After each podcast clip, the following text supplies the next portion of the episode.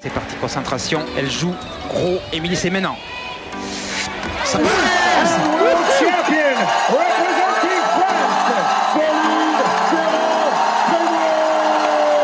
Alors peut-être La Britannique est en train de craquer.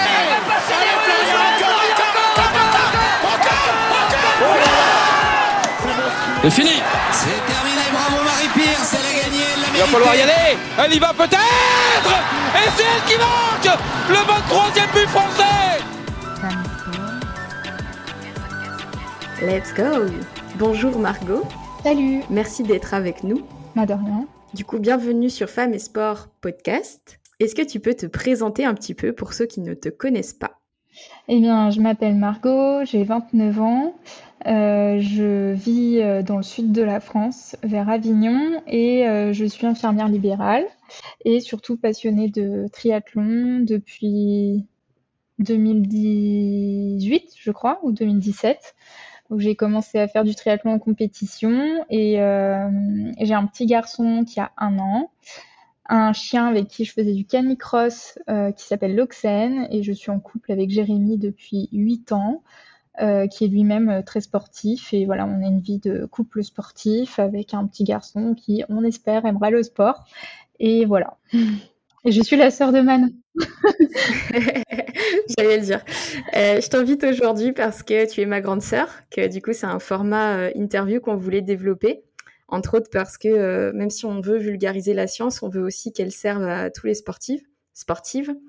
Euh, et du coup, ben, quoi de mieux que de commencer avec ma grande sœur? Euh, Tu l'as pas précisé, mais Mm. tu as une petite euh, notoriété, audience sur Instagram? Oui, une petite, mais euh, dans le monde du triathlon, on va dire qu'il y a un petit monde. euh, on tombe assez facilement sur mon profil, euh, je pense, au fil des recherches euh, Instagram. Euh, j'ai 21 000 abonnés et j'ai commencé Instagram il y a, il y a, il y a maintenant un bon moment, je sais même plus quand. Et, euh, et j'aime beaucoup partager euh, ma passion du triathlon en tant qu'amatrice. Voilà. Et, et surtout en tant que sportif qui a une vie à côté, quoi. Je suis pas professionnelle. Et moi, je trouve que tu fais ça très bien, mais je ne suis pas impartiale. Donc euh, voilà. Mais en tout cas, c'est pour ça que je voulais commencer avec toi parce que euh, je trouve que tu sensibilises bien en fait aux blessures. Tu as un rapport assez bienveillant au sport. Euh, et je sais que tu as à cœur d'être transparente avec ton audience et je m'en inspire beaucoup parce que c'est pas facile d'être sur les réseaux sociaux. Donc voilà, c'est vraiment toi que j'avais envie de, de mettre en avant euh, pour le premier format d'interview. Pas juste parce que tu es ma grande sœur et que je suis un peu fan, mais parce que euh, je pense que tu as des choses à dire euh, sur les thématiques qu'on va, qu'on va présenter tout à l'heure. Mm, C'est gentil. On s'inspire l'une et l'autre. Alors, c'est quoi ton parcours sportif? Est-ce que tu as commencé par le triathlon? Eh bien, non. Euh, du coup, j'ai commencé le sport grâce à nos parents assez tôt, qui nous ont euh, rapidement mis euh, ben, dans les salles de basket, à la gym, au judo. Voilà, on a fait du sport depuis qu'on a l'âge de pouvoir en faire, et ça, on les remercie bien fort pour ça. Du coup, j'ai fait beaucoup de sports différents. J'ai commencé par la danse classique. Après, j'ai fait du judo, du coup. Après, j'ai fait de la gym. Euh, en fil conducteur, tous les étés, on faisait de la natation. Euh, après, j'ai été euh, jeune sapeur-pompier, donc j'ai fait de la musculation et de la course à pied avec eux. Après, euh, j'ai fait du handball en UNSS. J'ai fait... euh, Alors, UNSS, pour ceux qui seraient plus jeunes, c'était le sport avec le lycée ou le collège. Puis, euh, et puis j'ai toujours fait un peu de course à pied à côté.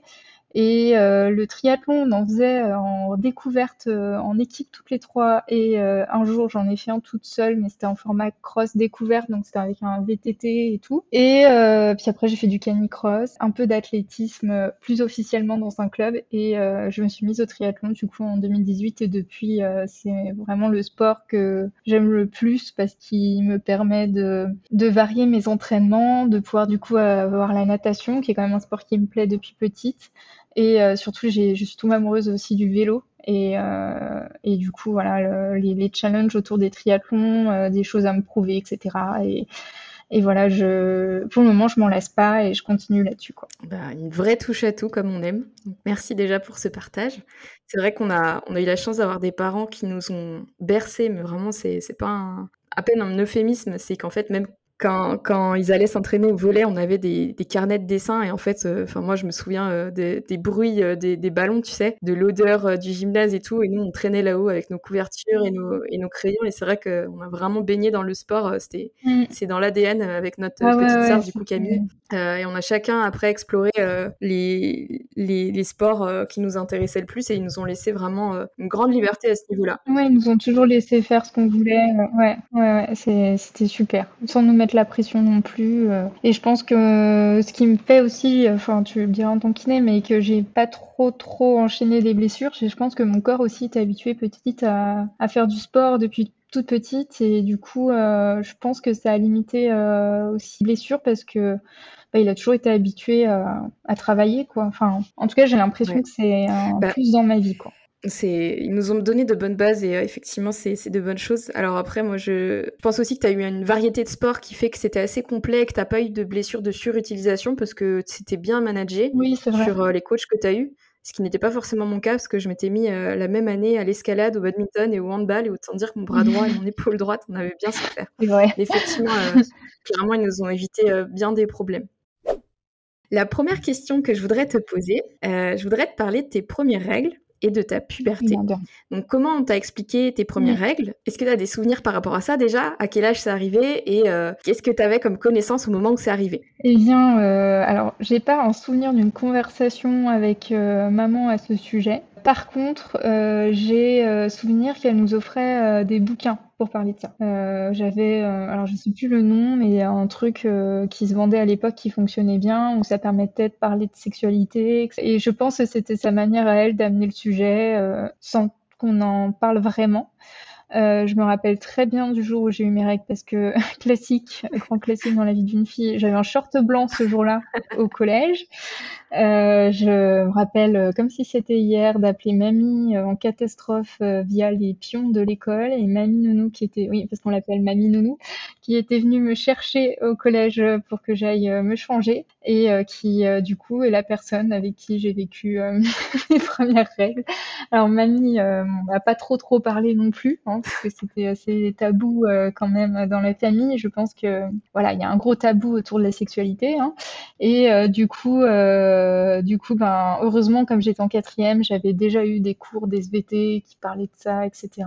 Et du coup, euh, ben, je savais euh, ce que c'était, à quoi ça correspondait. On en parlait avec les copines, et voilà, je me doutais que ça risquait d'arriver un jour, et j'ai pas été. Euh, ce qui m'a plus se perturber, c'est euh, c'est que ben déjà que j'étais hyper mal dans ma peau et que ça se passait pas toujours bien. Euh, ben voilà, euh, période de harcèlement, etc. Une partie de mon collège et lycée, j'avais un peu peur que des personnes l'aient remarqué et que ce soit problématique pour la suite au niveau des moqueries.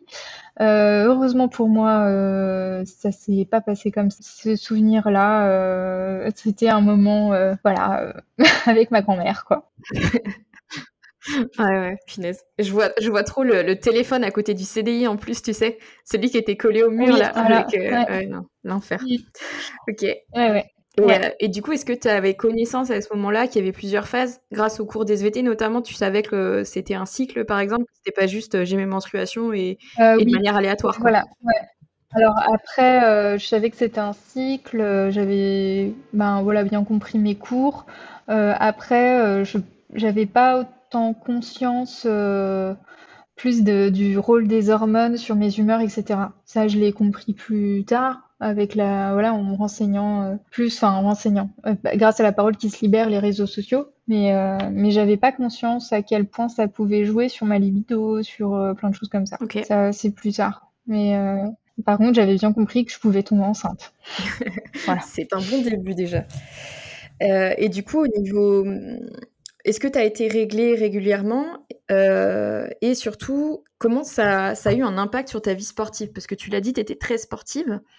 Est-ce que tu as des souvenirs euh, de justement que ça t'embêtait ou alors euh, ça se passait bien, tu as eu zéro problème par rapport à tes menstruations et ta pratique? Ouais, bah, je pense par rapport à Camille et toi, j'ai la chance que mes règles soient pas très très douloureuses. je sais quand elles arrivent parce que j'ai des douleurs qui radient dans les cuisses. Ok.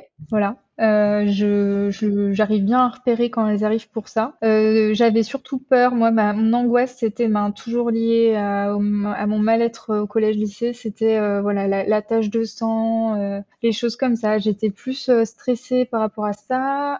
J'ai jamais bien supporté les tampons. du coup, c'était quelque chose qui me gênait quand je devais en mettre parce que je portais pas ça.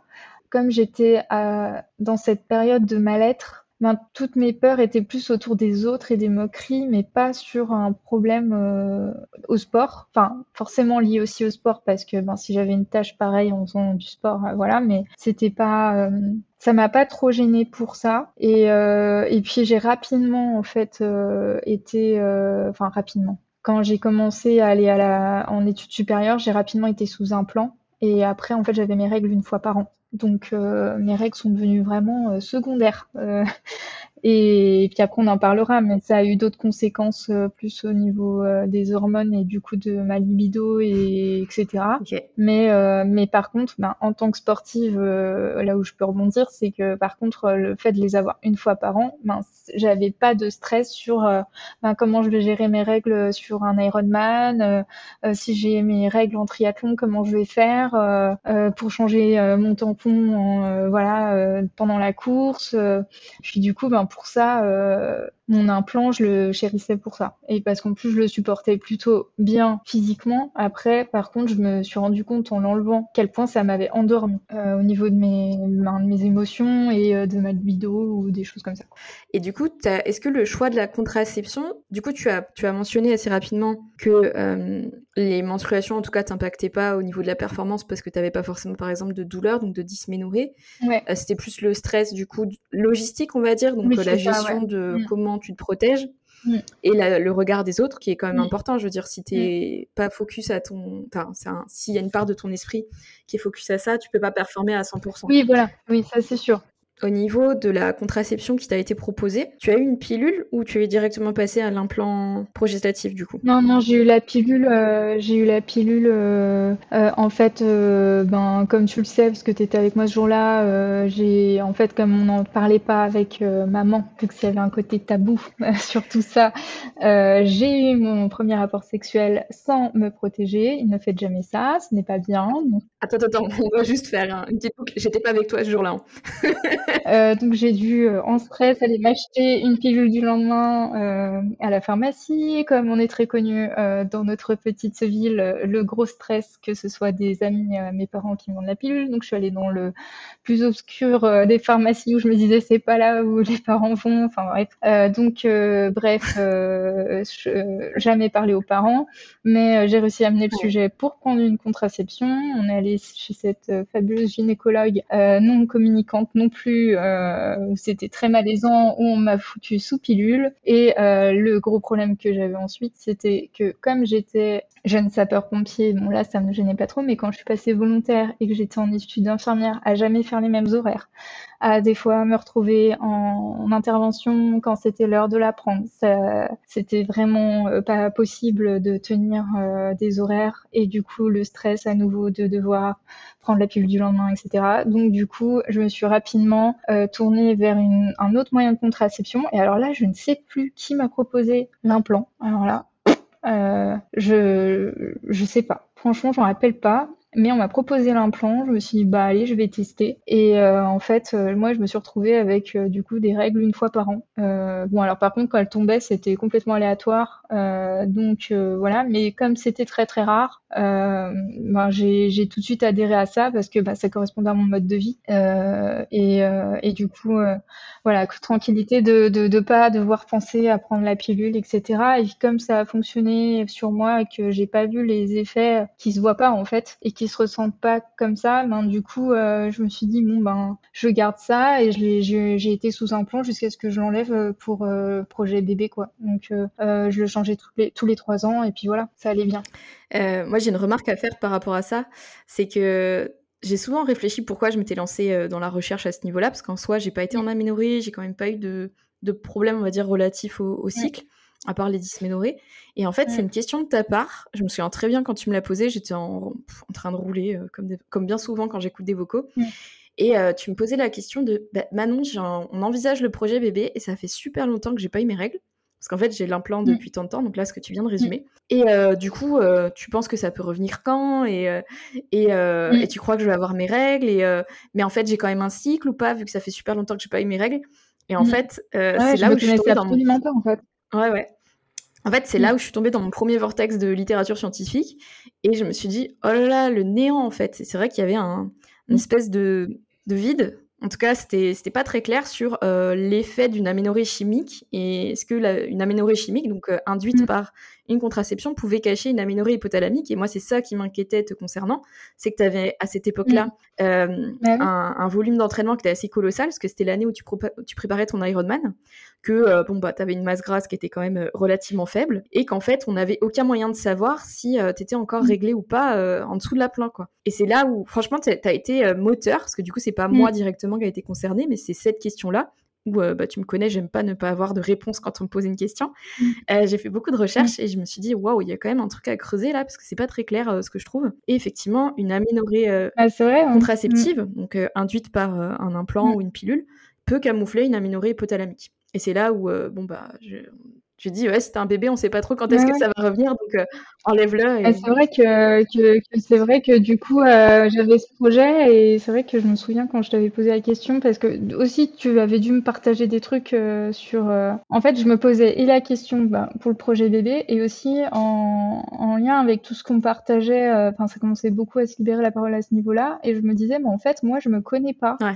je sais pas ce que ça fait d'avoir des un cycle et du coup, est-ce que euh, est-ce que mes humeurs et des fois des, moments où je me sens moins bien, et ça me faisait souvent ça au moment où je devais changer mon implant. Quand on va dire il arrivait en fin de course là et que je savais que c'était à peu près la date pour le changer, j'avais des espèces de moments de pas de dépression, mais où je voyais tout noir, où, euh, où j'avais l'impression au travail, je perdais confiance en moi au travail, dans mon, couple, euh, dans mon sport, euh, je me sentais nulle. Et c'était toujours, euh, enfin, il y a des moments dans ma vie où je me sens comme ça, hein, mais j'avais remarqué que à chaque fois que j'arrivais en fin d'un plan, eh ben, ça revenait en pleine, euh, en pleine poire jusqu'à ce que je le rechange et que je me retrouve avec à nouveau euh, la même dose euh, hormonale, on va dire, et où je me reconnaissais, entre guillemets, à nouveau sur, ben, pas cette dépression, entre guillemets, parce que c'était pas une vraie dépression, mais ces idées noires et sur moi-même ben, repartait en fait. Et, euh, et du coup, c'est vrai que, que je me posais pas mal de questions sur euh, l'impact de, des hormones dans ma vie.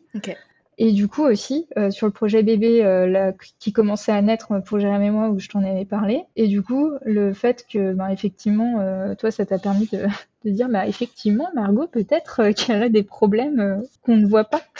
Voilà. Mais euh, ça, j'y avais pas pensé moi. oui, non, bah, et puis je voulais pas t'inquiéter, donc euh, j'ai surtout, euh, avant de te donner une autre question, je voulais réfléchir à ça. Et est-ce que tu, tu penses que tu as eu, on t'a proposé la contraception avec un choix éclairé? Est-ce que tu t'es senti concernée? Non. Ou on t'a... Oh, bah, non, ça, je me suis laissée porter euh, par la proposition, mais on m'a pas vraiment expliqué les conséquences ou pas euh, de. En fait, on m'a jamais expliqué. On enfin, c'est comme, enfin, en tout cas, nos générations, euh, c'était déjà la pilule ou rien. Enfin, franchement, on ne parlait pas trop des autres contraceptions, à part en cours où on savait qu'il y avait des anneaux, des choses comme ça, mais on m'a jamais. Non, franchement, j'ai pas été hyper bien. La preuve, j'arrive même pas à me rappeler de qui m'a proposé l'implant et pourquoi. Enfin, par le fait que j'avais dû prendre à mon avis, j'avais dû consulter en disant voilà, j'arrive pas à prendre ma pilule à horaire fixe. Euh, et vu que je savais que j'étais pas la meilleure des élèves pour, euh, pour utiliser un préservatif, euh, ça me stressait quoi. En fait, ouais, dans les textes, normalement, ça doit être un choix, euh, un, consentement éclairé, un choix éclairé de la part de la patiente avec mm. les explications du gynécologue. Et je t'avoue que, enfin, bon, à, ma petite expérience aussi, euh, ça n'a jamais été le cas, quoi. C'est-à-dire qu'on te disait, prends ça, tu savais même pas quel dosage t'avais. C'est-à-dire que la plupart te disent, j'ai mm. une pilule. Tu vois, on m'a déjà dit, euh, mm. j'ai la pilule qui enlève les règles. Ouais, mais euh, ah à quoi euh, Tu la prends tous les jours, elle enlève les mm. règles parce qu'elle est prise en continu ou c'est toi qui la prends en continu? Tu vois, genre, on a mm, un manque d'éducation même sur ce qu'on nous donne et ça, c'est dramatique. Ouais. J'ai une autre question. Qu'est-ce qui s'est passé quand tu as arrêté la contraception? On était dans le projet bébé, donc j'étais j'étais plutôt concentrée sur, en fait, j'essayais de comprendre comment fonctionnait mon corps j'ai commencé à télécharger des applications pour marquer un peu ce que je ressentais, la couleur de mes pertes, des choses comme ça, mon humeur, etc. Et en fait, euh, j'ai eu euh, deux cycles avant de tomber enceinte. Donc après, j'ai tout de suite été sous les hormones de grossesse. Mais là où j'ai vu une différence, en fait, c'est après ma grossesse, quand j'ai repris le sport. Là, j'ai eu le temps de me concentrer plus sur mes sensations par rapport au sport, mes sensations par rapport à. Et en fait, j'ai pas du tout j'ai même pas pensé une seconde à remettre un implant ou à prendre des hormones parce que je me suis sentie. Euh, alors je, je diabolise absolument pas les hormones et enfin voilà, je suis pas du tout là-dedans. Par contre, euh, ce que j'ai apprécié, c'est de retrouver mes sensations. Euh, euh ben déjà la libido, qui pourtant, euh, bah, je pense, était endormie euh, forcément après la, la grossesse. j'ai pas, j'étais fatiguée, voilà, mais en, mais je me suis rendu compte que les hormones m'avaient m'avait endormi à ce niveau-là, même dans les sensations euh, pendant les rapports, etc. Et ça, c'est le gros changement euh, de, de, de, depuis que j'ai arrêté euh, mes hormones. Et après, dans le sport, je me suis rendu compte aussi que euh, ben là, en fonction du, de où j'en étais dans mon cycle, alors je suis pas assez sérieuse pour voir euh, à quel moment avant le cycle ou après le cycle ça fait ça, mais il y a un moment, je sais que j'ai des mauvaises sensations mais je sais pas si mauvaise sur les chronos. Ok mais c'est juste je me sens pas dedans. Et euh, par contre, il y a un autre, une autre phase du cycle où j'ai l'impression d'être euh, de voler, j'ai des super sensations. Euh, et pourtant, pareil, les chronos changent pas tant que ça. Hein. C'est juste ma perception. Et j'ai remarqué que c'était en lien avec les phases de règles. Mais je suis pas encore assez mm-hmm. assez sérieuse sur ben, de regarder à quel moment j'ai ça et à quel moment j'ai ça toi, tu as sûrement des réponses. mais, euh, mais en tout cas, je, sens qu'il y a une grosse différence et j'apprécie euh, ça et, je, me sens, trop bien en fait. Et du coup, je n'ai pas remis de contraception, mais on utilise un préservatif. Parce qu'on on, m'a proposé de mettre un stérilet. Et en fait, j'ai un utérus rétroversé et antérograde. Non, euh, je sais plus le nom. Bon, bref, il est, euh, il est pas dans le, enfin, il, est plus en arrière et il est un peu tourné ou une histoire comme ça. et euh, du coup, elle est très très dur de poser le, le stérilet. J'ai eu super mal, il a pas tenu et euh, du coup, je me suis dit bon ben, j'ai pas envie de, en fait, j'avais peur de ressouffrir si on me le mettait. Euh, Jérémy, euh, ça ne le dérange absolument pas de mettre un préservatif, donc euh, du coup, du coup, on fait comme ça et ça nous va très très bien. Voilà. Et je pense que on va continuer comme ça un moment. voilà. ok. Et, et, du coup, bah, petite, petit indice à regarder, il faut que tu regardes quand est-ce que tu ovules. Donc ça, ça va être le, mm. notre prochain épisode pour traquer son cycle et voir les signes extérieurs qui peuvent savoir quand est-ce que tu as ovulé. Et effectivement, la phase un peu je vole, tout va bien, c'est la phase. Mm. Euh, juste avant l'ovulation. et il y a une phase mm. effectivement qui est un peu plus compliquée. Et j'ai un peu les mêmes ressentis pour, pour tout te dire. En fait, théoriquement, tu serais meilleur en endurance sur la phase après l'ovulation, donc sur le pic euh, hormonal qui a lieu euh, après l'ovulation, donc quand la progestérone et l'oestrogène sont hautes en mm. phase mi-lutéale, ça s'appelle. Et après, quand ça descend, c'est là où tu peux un peu plus douiller au niveau humeur. Mais effectivement, tu as des moments de ce cycle où. Euh, ouais. En fait, c'est bizarre, c'est le, le, ressenti, donc le RPE, qui peut être vraiment variable en mode euh, c'est la même séance, elle est pas. Sur le chrono, elle est pas dégueulasse, mais en termes de, de sensation, elle, est, elle est pas bonne, quoi. Et euh, une semaine avant, elle ah a ouais, Et puis, je sens que c'est une histoire de fatigue liée au travail ou quoi, parce que, parce que pour le coup, j'ai toujours à peu près le même rythme de travail qui est quand même assez intense, je manque de sommeil tout le temps, enfin, et, et je vois bien que plus euh, lié à mes, à mes règles parce que c'est souvent, il me semble, euh, juste avant mes règles. Euh, ouais, oui, voilà, quand ça redescend, quoi, effectivement, quoi. T'as des patterns récurrents qui, qui sont là, quoi. Ouais, et en fait, je me rends compte que ouais, c'est à ce moment-là. Et, et c'est, c'est impressionnant. Euh, je j'avais pas remarqué ça avant, du coup. Et j'avais commencé à remarquer ça, du coup, quand j'étais en période d'essai, où je me disais, ah, c'est, est-ce que c'est parce que... Mais du coup, je mettais ça plus, est-ce que c'est parce que je suis enceinte? Parce que du coup, j'étais dans l'attente. Donc, euh, je me disais, est-ce que c'est à cause de ça? Genre, c'est bah des symptômes, euh, je me sens pas bien parce que je, je suis enceinte. Et en fait, non. Le premier cycle, du coup, euh, c'était pas ça. Et au deuxième, ça m'a fait pareil. Et après, j'étais effectivement enceinte donc du coup, je me suis dit, ah bah ça doit être lié euh, justement à mon cycle que je ne connais pas. Et en fait, je me connais pas. Ça faisait 9 ans que j'avais un, implant que je changeais tous les 3 ans. Et en fait, euh, je me connaissais pas. Euh, ouais, et c'est impressionnant. Hein. Ça endort. Impressionnant. Et du coup, c'est pour ça que j'ai pas envie d'y retourner. Après, voilà, c'est petit, petit disclaimer, c'est qu'on n'a pas tous la même sensibilité hormonale. Mm. Moi non plus, loin de moi, l'idée de diaboliser la pilule, c'est une avancée qui, qui, nous a permis beaucoup de ah choses. oui, oui. Mais il faudrait qu'on soit au courant de pourquoi on le prend Est-ce que c'est vraiment à but contraceptif Quand il y a des mmh. personnes qui ont de l'endométriose, c'est quelque chose qui est hyper important parce que du coup, ça, ça évite l'endomètre de proliférer de manière anarchique. Mmh. Donc, je diabolise pas du tout ça, mais c'est vrai que la possibilité en tant que jeune adolescente de se comprendre à ce moment-là, c'est quand même une mmh. période qui est hyper importante. Et c'est vrai mmh. que c'est dommage de la camoufler tout de suite avec euh, une contraception. Mmh. En tout cas, c'est quelque chose, nous, qu'on a... C'est ça. Et en même temps, voilà, moi, je regrette absolument pas euh, d'avoir été sous non, bah parce que, comme je disais, j'étais pas une très bonne élève pour... Euh, bah, toujours hein, à ce manque de confiance, pour obliger le garçon à mettre un préservatif. j'ai franchement moi j'ai eu des périodes des conduites à risque à ce niveau-là euh, sur les MST mmh. et, et, du coup je, je, me dis heureusement que j'avais euh, l'implant parce que vu que je prenais pas ma pilule à l'heure, à heure fixe, il y avait quand même plus de mmh. risques que je tombe enceinte. Et, euh, et l'implant m'a permis d'avoir une charge mentale à ce niveau-là ben, carrément moins importante parce que je me disais, bon, au moins, je vais pas avoir de bébé. Quoi. Ok. Et, et ça, euh, ça c'était un truc que je reviendrai pas en arrière, quoi. Mais euh, et puis bon, c'était quand même agréable en tant que sportive, hein, c'est sûr de pas stresser, euh, de, pendant les compétitions, d'avoir mes règles. Après, maintenant que j'ai connu sans, euh, et que je suis bien dans mon couple et que euh, et que je sais que voilà euh, je suis bien posée à ce niveau-là, je je reviendrai pas aux hormones. Mais je pense que dans ma période de prise de risque d'une autre période de ma vie quoi, ça m'a permis d'être sereine sur le risque de tomber enceinte et ça je je remercie la personne qui nous a permis d'accéder à ça. Sans doute une gynécologue quand même, parce que les enfants n'ont pas du ciel. Alors, question suivante. Je voulais t'interroger un peu sur l'aspect euh, socio-culturel d'être une femme quand on fait du sport. Donc, est-ce que tu as des remarques sexistes, notamment dans le milieu du triathlon? Est-ce que ça t'a toujours été accessible?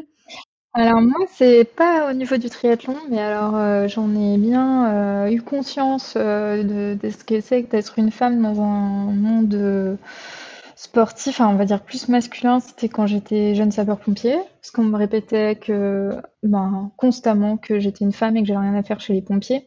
Je ramène ça au sport parce que ben, c'est un endroit où on fait du sport. Euh, je faisais euh, du on faisait des concours euh, entre pompiers, etc. sur euh, les parcours sportifs. Euh, on tirait des vidoirs sur les parcours, sur les, on appelait ça les manœuvres et on, on faisait des compétitions de manœuvres et les gars voulaient pas, espérer que sur le tirage au sort je sois pas sur ces rôles-là. On me disait constamment qu'on n'avait pas confiance en moi, et je peux comprendre hein, euh, sur certains points euh, ben oui une, petite meuf d'un mètre 58 et 50 kilos euh, si tu tombes dans les vapes au milieu des flammes je peux comprendre que tu as un peu des doutes sur ma capacité à te sortir de là. Mais par contre je trouvais les remarques quand même ben pas du tout adaptées sur sur ben les autres entraînements et sur le sport. Et, et puis voilà je trouve que les pompiers c'est pas que être au feu et, et j'avais des qualités sur d'autres choses. Donc euh, moi j'en ai plutôt souffert quand j'étais pompier parce que ben, on disait tout le temps que c'était pas ma place et en même temps c'est vrai que le système était mal foutu et encore mal foutu parce que euh, du coup euh, les, les, les barèmes sont pas les mêmes quand tu es un homme et une femme et une femme a beaucoup plus de facilité à valider ses tests physiques parce que les barèmes sont trop bas pour les femmes. Euh, et du coup, euh, c'est sûr que c'est pas normal que eux euh, galèrent à les valider et soient meilleurs que moi sportivement, et que moi, je valide plus facilement pour un quota féminin à avoir et pour dire regardez, on met pas en difficulté les femmes parce que à la fin, justement, on doit être capable. Si, enfin, je veux dire, le jour où il y aura un feu, la fille, on va pas lui dire attends, t'as validé ton barème, il faut que tu sois capable de sortir le mec de là. Normalement, ça devrait être aussi difficile pour les filles, en tout cas qu'il y a un niveau où on se dit bon bah là voilà si le mec il fait un malaise avec son aérie elle est capable de le sortir du bâtiment. C'est normal. Et c'est normal qu'un garçon il ait besoin de se sentir en confiance euh, s'il part avec une fille. Et il y a des filles c'est des forces de la nature qui ont plus de capacité à sortir un mec comme ça des flammes que d'autres euh, garçons qui sont euh, voilà plus fluets et qui sont meilleurs en endurance par exemple que pour faire de la musculation. Et en fait c'est juste que les barèmes ils devraient être en tout cas, euh, c'est un long débat, mais je comprenais qu'on puisse me faire ces remarques-là, et en même temps, c'était un peu insupportable de, toujours entendre que j'étais pas à ma place. Et du coup, c'est à ce niveau-là où moi j'ai vécu que, la différence homme-femme. Et, j'ai eu beaucoup de temps pour réfléchir à tout ça, d'où le fait que je comprenais ces remarques, même si elles étaient insupportables à entendre quand j'étais plus jeune. Euh, et je pense qu'il y, y, a un système, un truc à, à refonder sur. Euh, enfin, en tout cas, c'est mon avis, hein, mais euh, ça devrait pas être aussi simple pour les filles de valider des tests physiques. Euh, voilà, mais parce que vraiment, quand je dis qu'il y a un écart, c'est ridicule, quoi. Enfin, c'est beaucoup trop facile pour une fille de le valider. Faut que tu puisses au moins sortir. Enfin, comme tu le dis, au moins en termes de sécurité, quand tu es, quand es, sur, quand es bipé, il faut que tu puisses euh, assurer oui, c'est ça. Et en fait, euh, ça devrait pas être trop accessible pour les filles et pas assez pour les garçons. Et voilà. Et du coup, c'est moi, à ce niveau-là, c'est plutôt là que je l'ai vécu. Après, euh, dans, dans, le monde du triathlon, euh, j'ai pas vécu euh, de sexisme, euh, ou en tout cas, euh, maintenant que je suis plus adulte, est-ce que c'est que je m'entoure mieux? Est-ce que je sais que voilà, il y a toujours, bien sûr, quand tu pars faire des sorties vélo, des fois des petits concours, il y a qui sait qui va le plus vite et puis qui cherche pas à savoir si derrière ça suit ou pas. mais c'est plus là un côté égo, mais qui peut, je pense, exister aussi chez les filles. mais franchement, non, je l'ai pas ressenti moi, là, vraiment, où je l'ai ressenti, c'était quand j'étais euh, pompier sur les tests physiques. Ça, c'est un truc qu'on me leur mettait tout le temps dans la gueule, quoi. Que pour moi, c'était trop facile, euh, que c'était vraiment là que je le ressentais. Sinon, sur le reste de ma pratique, euh, en plus, j'ai fait plutôt des sports féminins quand je faisais de la gym. Donc, enfin, à Guignon, il n'y avait pas de, de club masculin de gym. Donc, je l'ai pas l'ai pas vécu là et en fait au final la plus grande partie de mon expérience sportive ado c'était quand j'étais avec les pompiers en tout cas, intéressant comme euh, réflexion euh, que tu nous partages là. Il a fallu une grosse force de caractère pour euh, persister dans un monde où on te disait que t'étais pas forcément. Bah, c'était pas toujours agréable, quoi. Surtout quand tu manques déjà de confiance en toi. La question suivante que j'aimerais te, te poser, c'est quel est ton rapport à ton image et à ton alimentation? Est-ce que tu as... Parce qu'en fait, je ne sais pas si tu sais, mais il y a une grosse prévalence de troubles alimentaires chez les sportives qui s'explique, euh, alors qui s'expriment différemment en fonction du sport, notamment euh, les trois catégories qui sont le plus touchées, c'est les sports dits esthétiques comme la gymnastique, euh, les sports à catégorie de poids comme le judo mm. et les sports d'endurance comme la course à pied. Donc toi, tu as fait un peu les trois, donc je voudrais mm. savoir si tu acceptes, parce que c'est une question qui est un petit peu difficile, et on pourra la couper au montage si tu n'as pas envie d'en parler. quel est ton rapport à ton image et à ton alimentation? Euh, alors, euh, le rapport euh, à mon image, il a toujours été assez mauvais. Hein. j'ai, j'ai, je me suis jamais sentie très féminine. J'ai, j'ai une grosse scoliose, donc déjà, je me, j'avais l'impression que ma position quand je me tenais debout, c'était pas joli. Je me sentais pas élancée. Euh, enfin, je trouvais toujours les filles autour de moi tellement plus belles, tellement plus gracieuses. voilà, au niveau de la gym, on va dire que c'était là-dessus. Euh, euh, dans les trucs aussi qu'on nous explique pas, ces trucs tout con, mais bon, à l'époque, je sais pas si ça se fait toujours, ça m'étonnerait, mais on prenait, je sais pas si tu te rappelles, des douches collectives après les entraînements.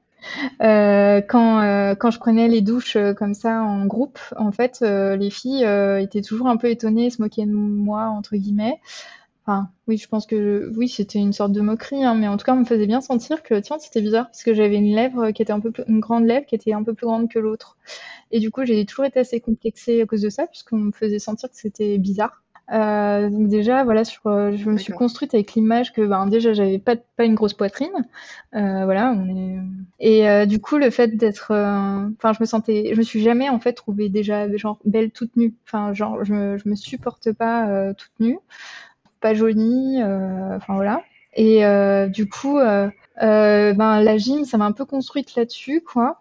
Et après, ben le judo, j'en ai fait trop jeune pour qu'il y ait un problème déjà avec le poids. Par contre, ça m'a un peu rattrapé quand j'ai fait un peu moins de sport. en fait, j'ai toujours été dans un contrôle avec le sport, où même si je me sentais pas bien, je me sentais quand même musclée et, et plutôt pas trop grosse parce que je faisais du sport. Et du coup je me, même si j'avais des cuisses que je trouvais trop grosses moi je me disais oui mais regarde t'as des abdos. Enfin je me trouvais j'essayais de me trouver des, des qualités physiques Par contre, quand j'ai fait moins de sport et que j'ai commencé à faire plus la fête, euh, ben, j'ai pris du poids. Et euh, j'étais euh, amie avec une fille qui était à fond sur son apparence et, qui prenait, qui achetait des, des boissons là, un peu drainantes, des trucs comme ça. Donc j'ai commencé à vouloir faire ça. Puis après, je mâchais, je recrachais ce que je mangeais. J'essayais de me, me dire, parce que j'ai toujours été gourmande et j'avais un peu des pulsions euh, des pulsions euh, sur les sucreries, les choses comme ça. Et du coup, je me disais, bon, ben, pour pas finir, enfin, j'ai envie de finir le paquet, donc je vais peut-être juste mâcher pour avoir le goût et je vais recracher ce que je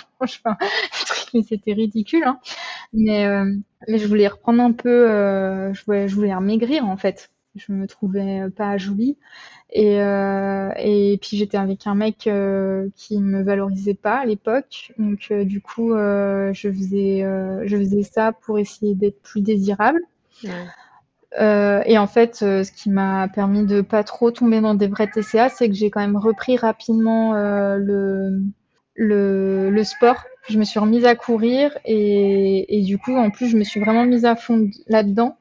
Et, euh, et, du coup, j'ai j'ai repris, on va dire, le contrôle de mon corps comme ça. Et, je sens qu'en fait, malheureusement, euh, mon image de moi-même dépend quand même du sport que je fais parce que quand j'ai mal vécu ma grossesse, justement parce que j'arrivais plus à faire du sport comme avant, euh, donc je me sentais nulle parce que j'ai l'impression que sur Instagram, euh, toutes les filles euh, enceintes et qui faisaient du sport comme moi, elles arrivaient à faire du sport longtemps enceintes et puis ça avait pas l'air de les gêner. Et, et moi, je sentais que j'y arrivais pas à faire comme elles. Et du coup, euh, bah j'aimais pas. En fait, je, je, je m'aimais pas voir, ouais, que mon, mon, corps avait changé, que j'étais moins musclée, je me trouvais flasque, je me trouvais euh, Ouais, j'ai l'impression de, de régresser en fait.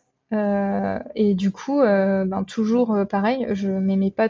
Je, je, trouve toutes les femmes enceintes belles. Moi, je me trouvais pas belle, encore moins toute nue. en plus, ma poitrine, moi qui n'ai jamais eu de poitrine d'un coup, là, j'avais des seins, c'était bizarre, je me, je me reconnaissais pas. Et quand j'ai accouché, ben, en plus, comme j'allaitais, forcément, j'avais encore de la poitrine, donc je me reconnaissais toujours pas. Et en fait, il a fallu ben, bien neuf mois hein, pour euh, me retrouver à nouveau euh, moi-même après la grossesse parce que ben au fur et à mesure euh, ben je me suis remusclée et je me suis sentie mieux. En fait, voilà, mon bien-être physique et l'image que j'ai de moi dépend de de si je fais du sport ou pas en fait. Et je suis vraiment là-dedans. Malheureusement, j'en suis assez consciente, mais pour être bien dans ma peau, il faut que je sente que que je suis sportive. Pourtant, je suis pas hyper, euh, j'ai pas des abdos méga dessinés, j'ai pas, mais c'est, j'ai l'impression, en fait, et c'est, physiquement, j'ai pas, j'ai pris 10 kilos, 15 kilos, 20 kilos, je sais même pas combien de poids j'ai pris exactement enceinte, mais c'est juste des sensations. La sensation de, mm. d'être flasque.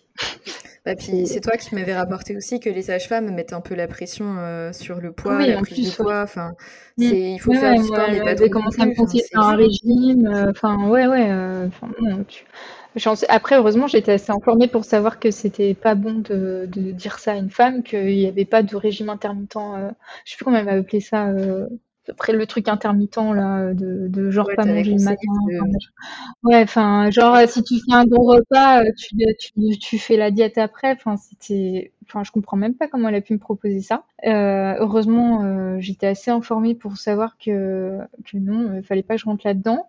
Alors, c'est important pour la santé d'une femme enceinte, de c'est jamais bon dans la vie de prendre trop de poids. Donc oui, c'est important de faire attention à ça. Et d'être sédentaire non plus. Voilà, euh, ni d'être sédentaire. Voilà, c'est important de continuer à bouger, de marcher, etc. Mais nous foutre la pression à surveiller, euh, à nous mettre. Enfin voilà, c'était normal en fait que à ce moment-là, j'ai pris plus de poids parce que ben je me suis arrêtée de travailler. Donc j'ai quand même un métier où je bouge beaucoup. Et euh, j'ai eu un stress qui s'est arrêté sur des résultats qu'on attendait sur la santé de mon bébé. Donc forcément, euh, j'étais stressée et je bossais, donc euh, je prenais moins facilement du poids parce que j'étais moins là-dedans. Et d'un coup, je me retrouve euh, ben, plus sédentaire à la maison, avec un stress qui retombe, où du coup, je m'autorise peut-être un peu plus à manger, etc. Et ben oui, j'ai pris d'un coup plus 5 kilos en, entre deux visites. Et mais en fait, j'ai juste rattrapé un peu le retard que j'avais parce qu'avant, j'étais plutôt dans la courbe à pas assez prendre de poids, on va dire. Donc voilà, mais, tout de suite, elle m'a fait culpabiliser, quoi. Mmh. Et du coup, ton, en tant que sportive, comment s'est passée ta grossesse? T'as pu Je sais déjà la réponse, mais euh, je trouve que c'est intéressant parce que moi j'avais peur. En fait, je, suis partie sur des prérequis en me disant Oh mon dieu, Margot, va falloir que je la freine, que je lui dise qu'il faut pas qu'elle continue à essayer de performer à tout prix et tout. Et en fait, mais t'as as mm. déjoué complètement euh, ce que j'avais un peu projeté et imaginé. Mm. C'est qu'en fait, très rapidement, tu te dis franchement, euh, mm. enfin, je te laisse. Enfin, moi, le ressenti que tu m'as donné, c'est que Ouais, non, en fait, je suis pas confortable, donc j'ai pas envie de mmh. persister dans une activité où je suis pas confortable, quoi. Je me sens pas.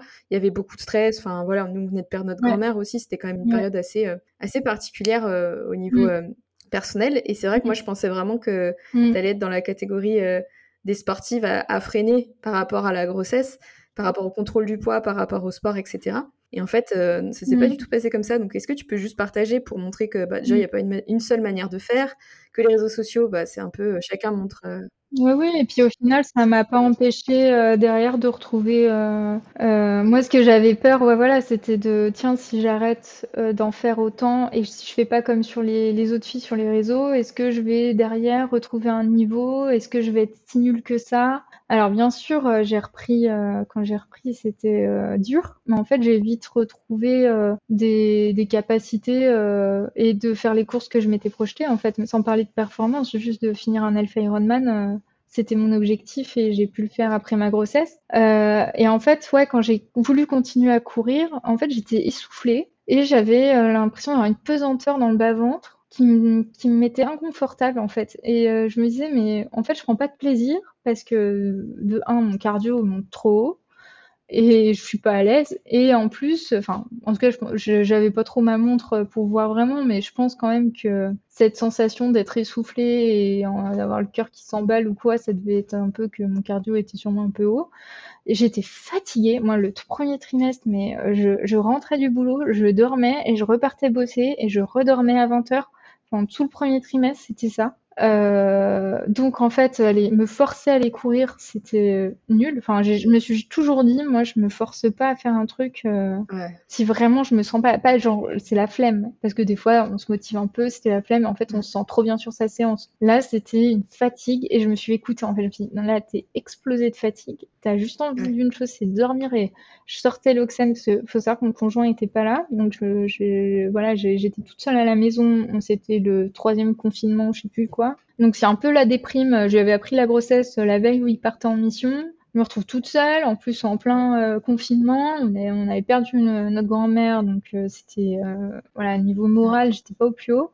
Et en plus, ben, quand j'allais essayer de faire mon sport pour me faire du bien, en fait, je me sentais mal. Donc je me suis dit bon ben écoute, tu te forces pas. Et donc je me suis dit ben écoute-toi et je me suis concentrée sur beaucoup de marches parce que de toute façon avec l'Oxen, on est toujours en train de beaucoup marcher et euh, de, de, déjà d'aller travailler, c'était une activité physique à temps plein. et, euh, et euh, puis de voilà, je faisais un peu de home trainer, un peu de yoga, essayé de faire un peu de renfort. En fait, je, je faisais à ma sauce quoi. Et je me suis dit on verra bien après la grossesse. Alors ça m'a fait, enfin ça m'a fait du bien de m'écouter. et puis au final, ça m'a fait une grosse pause. enfin, je trouve que les amateurs, on est très mauvais pour pour prendre une pause sportive. Euh, les pros, c'est un peu, euh, ça fait partie de leur entraînement. Leur euh, coach leur dit, ben là, tu as une trêve hivernale, tu as une trêve, j'en sais rien, mais ils ont des moments comme ça. Alors, c'est sûr que ça dure pas six mois, mais ils ont des moments où vraiment, des podcasts que j'ai pu écouter, il y en a beaucoup en tout cas, ça fait partie de leur entraînement de prendre un mois de vacances, quoi. Enfin, ils ont des vacances comme tous les gens qui ont des boulots. Non, mais les vacances, ben, ils font, ils ont leurs vacances. Et nous, les amateurs, on enchaîne les compétitions. On a l'impression que si on s'arrête, euh, c'est mal. Euh, enfin, et on, on se repose pas vraiment, à part genre euh, les deux jours dans la semaine, on s'entraîne pas. Et moi, au final, bah, ça m'a permis de faire cette pause après quatre ans, ouais, quatre ans de, de sport hebdomadaire avec très peu de pauses. C'était la première fois que je m'arrêtais vraiment, et je pense que ça m'a fait du bien de, de faire cette pause aussi euh, sportive, sans, sans, sans objectif, euh, en faisant, ben voilà, je faisais pas rien non plus puisque je marchais et que je faisais un peu d'home trainer et compagnie, mais euh, de faire ça sans pression, sans objectif, juste en disant, ben c'est juste pour te faire du bien. Et puis si t'as pas envie, c'est pas grave. Et, et du coup, le jour où j'ai repris, ben, j'étais ultra motivée, ultra trace bien parce que j'attendais ça avec impatience. En fait, le sport m'avait manqué. Je me suis dit, bon, bah voilà, c'est vraiment une passion parce que ça te manque, parce que tu as d'y retourner, parce que tu as, envie d'avoir des nouveaux objectifs. Et puis, bah, c'est un super challenge de, de, de se dire, bah, allez, je fais un Alpha Ironman. Euh, c'était combien de temps euh, Un peu moins de 7 mois après ma grossesse. Bah, c'était déjà. Non, un peu moins de 10 mois. Oh, je sais plus. J'ai accouché en octobre, la course était euh, en juillet. Enfin voilà, euh, bref, ça, faisait moins d'un an en tout cas. Et euh, c'était un super objectif déjà. Et, d'y aller en me disant, ben franchement, tu regardes pas les chronos, juste sois capable de finir cette course en bonne santé. Ben c'était une super carotte pour reprendre le sport. Et, euh, et puis prendre du temps pour moi malgré l'arrivée de mon fils. Et, et voilà, j'ai cherché mon équilibre comme ça et ça m'a fait vraiment du bien en tout cas. Merci pour ton témoignage.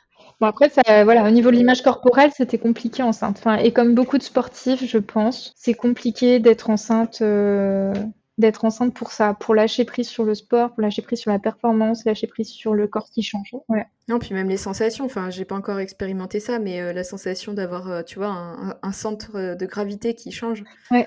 tu vois, c'est complètement différent en termes de, de pattern de course et tout. C'est vraiment, c'est, ça change trop, quoi. Mmh. Ah, c'est clair.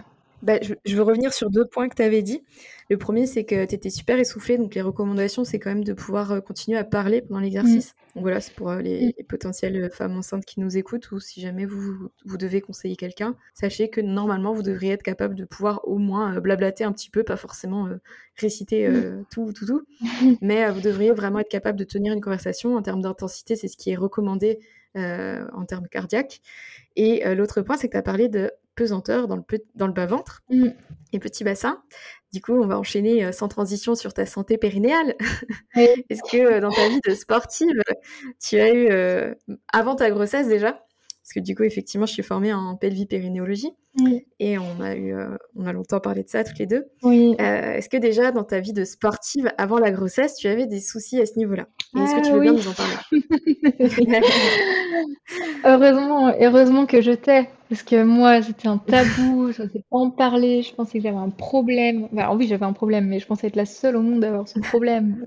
J'avais honte. Euh, en fait, euh, j'ai remarqué donc en 2017, euh, quand je faisais de l'athlétisme, que j'ai commencé à en faire vraiment, j'ai remarqué que euh, quand j'étais euh, à fond, euh, genre sur les fractionnés, et que j'étais en fin de série, et que je commençais, vous voyez, le moment où le corps commence à lâcher, entre guillemets, enfin, ouais, en fin de sprint, quoi, quand on est au bout du bout, et qu'on est un peu moins tonique sur la fin, que j'avais des fuites urinaires. Et euh, j'avais vraiment la honte. Du coup, je mettais que des shorts noirs, que des leggings noirs, et j'essayais de pas me rester enfermée euh, après dans une pièce pour faire du renfort avec euh, mes compatriotes de l'athlétisme parce que je me disais, ils vont tous sentir que je pue la pisse. Voilà, c'était un peu la honte. Je, me disais, mais c'est trop bizarre, mais en même temps, je voulais pas en parler. Je mettais ça sous le tapis en mode gros déni. Et un jour, je sais plus comment tu es venu à parler de ça. Et euh, tu nous expliquais que euh, bah, tu as dû me parler de ta formation de périnée, qu'avec la gym et tout, euh, on disait des abdos pas adaptés et que du coup, que du coup, toi, tu avais des soucis. Je crois que c'est comme ça que tu l'as amené avec la gym, le handball. Enfin, tu me racontes ça. Et là, je me dis non, mais c'est à cause de ça. Et là, j'ai rebondi, je t'ai dit, mais, mais moi aussi, j'ai des problèmes et j'osais pas en parler. Et puis c'est là où tu m'as expliqué ton cours qui était trop intéressant. Euh, enfin, tu m'as fait un résumé, bien sûr, adapté à moi, mais euh, et je me suis dit, mais c'est dingue comment c'est tabou et en fait comment ça touche plein de gens. Ouais.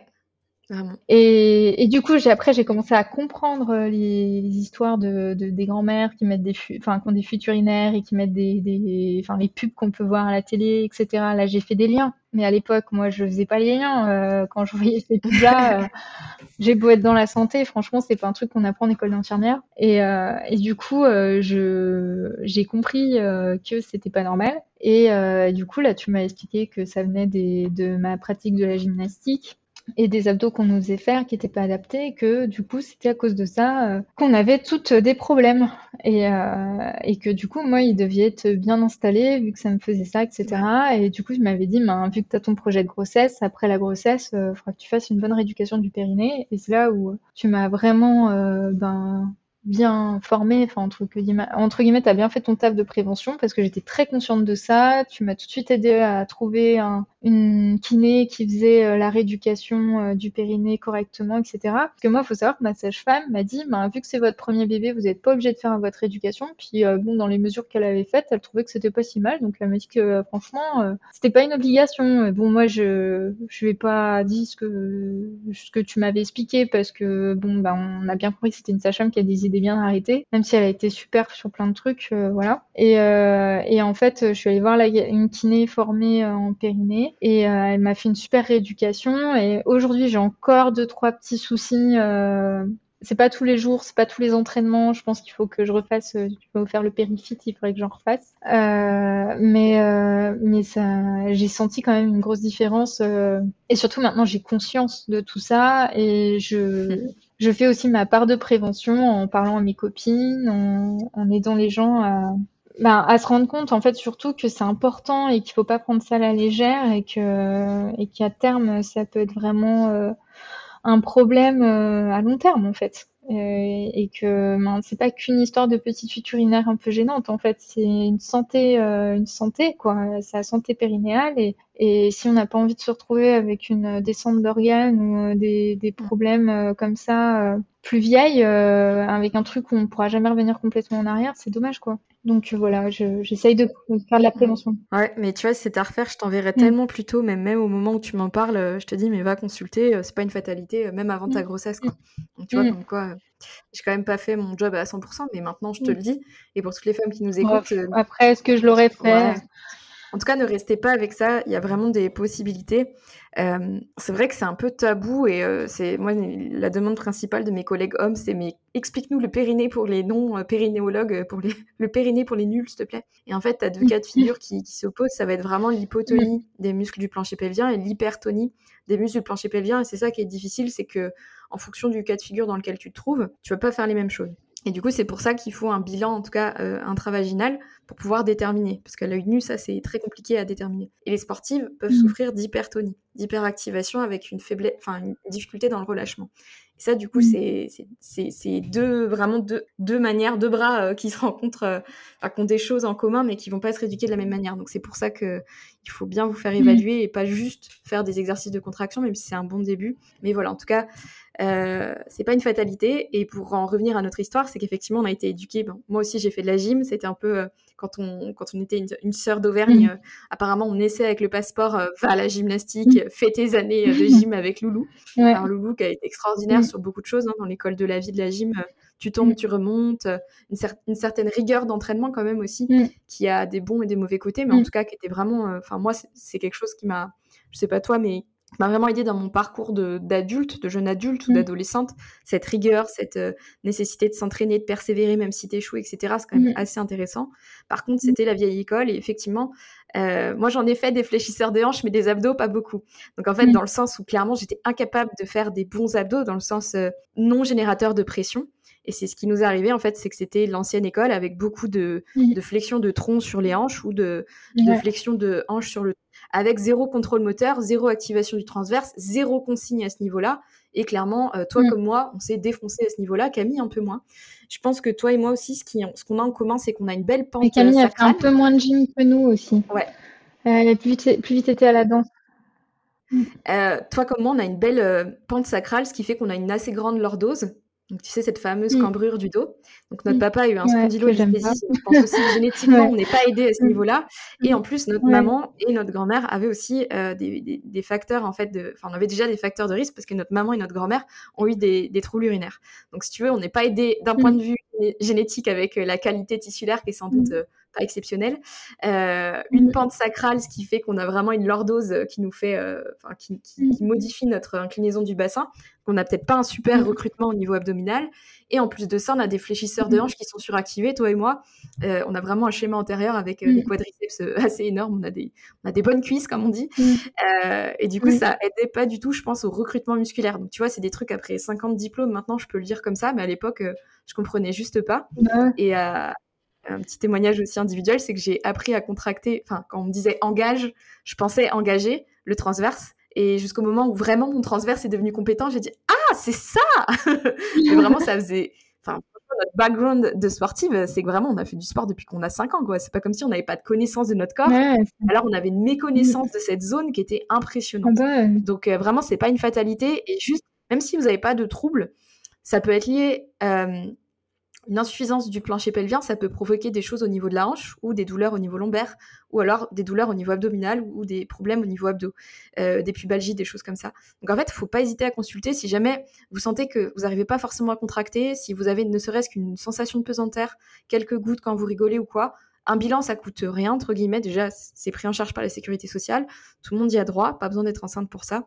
Et franchement, ça peut donner un bon état des lieux, surtout quand vous êtes sportive et que vous avez toujours les mêmes problèmes. Moi, j'ai toujours eu des problèmes de suractivation du psoas, euh, avec vraiment des. J'ai même été infiltrée plus jeune, pas si tu te souviens, euh, pour un conflit antérieur de hanche qui maintenant, je me dis, c'était pas vraiment ça. Euh, mm. Enfin bref, du coup, c'est pas une fatalité, il faut consulter. Et du coup, euh, avec ta grossesse, ça s'est aggravé? Comment ça s'est passé à ce niveau-là? Euh, Alors euh, après, je pense que oui, de toute façon, c'était aggravé.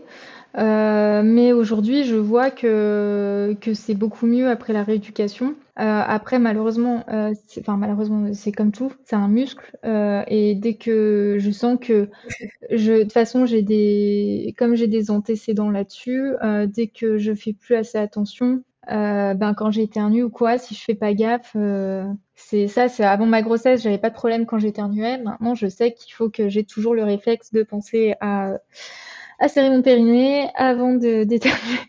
Alors c'est devenu un réflexe, mais il y a des moments comme tout, on est moins dedans ou euh, c'est voilà, mais mais du coup, où je l'ai vu aussi quand quand si je vais danser ou des choses comme ça avec l'alcool voilà. Donc euh, bon, euh, je pense qu'il faut que soit que je retourne la voir, soit mm. que je fasse du périphite là quand si je vois que ça devient trop problématique. Les deux, mon capitaine. Et laisse pas traîner ça. C'est le kiné et la sœur qui te le dit. C'est ça. Voilà. c'est ça. Mais euh, mais comme tout, on a du mal à prendre soin de soi. C'est facile de prendre soin des autres. Et il faut que je voilà, il faut que ça devienne une habitude de vie. Et c'est comme c'est pas une habitude de vie encore, euh, c'est encore un effort de penser à ça, de prendre le temps pour ça. Il faudrait que ça devienne normal, comme le fait de d'aller faire une séance de sport en fait. Et euh, voilà, il faut que que je prenne cette. Sachant que si je peux te rassurer, ça va pas être aussi intensif qu'après ta grossesse. Ça se trouve, ce sera une séance euh, tous les 15 jours ou 3 mm. semaines en fonction de ce mm. qu'elle va avoir, mais Effectivement, si mm. tu sens que tu as encore des choses, déjà, c'est normal d'avoir un break quand on vient d'avoir un enfant. Euh, mm. tu as d'autres priorités et forcément, c'est plus forcément toi, mais euh, ça se trouve, ce sera pas aussi intensif que ce qu'elle t'a proposé la première fois. Et par contre, c'est, euh, mm. si tu sens toujours des choses, c'est important que, que tu y retournes. Ah ouais, non, mais c'est clair. Je compte sur toi pour me demander où j'en suis dans quelques temps. Pour, Avec plaisir, je n'y manquerai pas, madame. Alors, question suivante. Parlons peu, parlons boobs.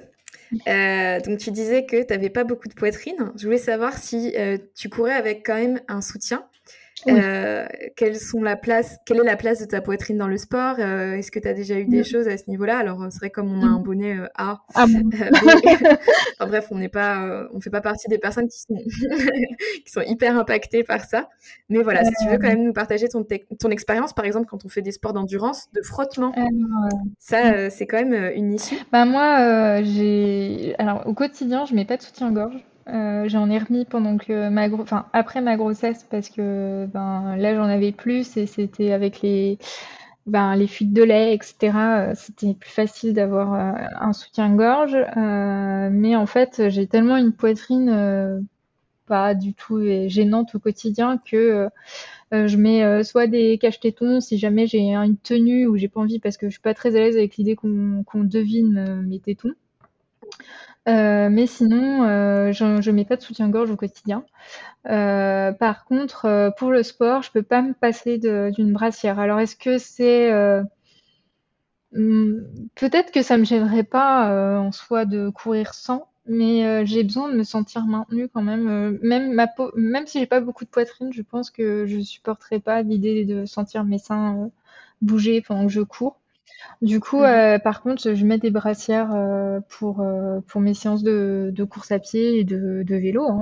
Même si en vélo, en soi, ça gêne pas. C'est juste que, par contre, en sport, j'ai besoin de me sentir maintenue. Et voilà. Du coup, j'ai j'ai pas j'ai ça, si je trouve dans dans mon mal-être de petite poitrine sur plein d'autres choses, je trouve que c'est une chance d'être pas, pas du tout gênée par ma poitrine dans ma pratique sportive. Quoi. Du coup, j'ai j'ai jamais eu de frottement, j'ai jamais eu de soucis à ce niveau-là. C'est ça pour ça, c'est cool quoi. Et au niveau de, du maintien que tu prends, alors tu vois, je, bah, tu le sais, je reviens d'Australie. Et il y avait un, une mmh. spécialiste des seins. Donc moi, je me suis fait engueuler parce que j'ai dit que je courais sans, parce que je voulais expérimenter ce que ça faisait. Je me suis bien fait engueuler, et notamment par rapport à la tension que ça a donné sur les fascias et mes cervicales. Parce que comme tu le sais, j'ai des cervicales en kit. Et c'est vrai que, mine de rien, je pense que c'était pas l'idée la plus intelligente que j'ai eue à cette époque. Et du coup, j'ai appris là-bas qu'il y avait plusieurs types de maintien. Euh, notamment, tu vois, par exemple, au niveau des épaules, est-ce que tu as des, des bretelles qui sont réglables? Est-ce qu'au niveau de ton tour de poitrine, tu as des choses qui sont réglables ou tu prends quelque chose d'assez standard ou pas? Euh, Non, je prends du standard. Ok. J'ai que du standard. J'en ai, certaines qui sont réglables, mais en fait, euh, souvent, elles sont. Enfin, j'avais eu des chocs Sorber, je sais pas si on peut dire la marque. Enfin euh, j'avais ces, j'avais en fait des réglables, euh, que ce soit derrière euh, avec des, des, petits crochets là ou ou sur les épaules, mais en fait elles étaient, même si c'était à petite taille, il y, y avait encore de la marge au niveau du, bonnet, on va dire. Et euh, du coup, je trouvais pas ça joli. En plus, ça se voyait un peu à travers le. En fait, comme il n'était pas rempli, ça faisait un pli et du coup, c'était, ça se voyait euh, sous mes vêtements et je trouvais pas ça très beau. Du coup, je, les, je la porte jamais. Et en plus, c'est vrai que je supporte pas très bien euh, quand il y a des euh, comme ça des, des, crochets parce que en fait, des fois, par contre, pour le coup, euh, ça pouvait me gêner derrière.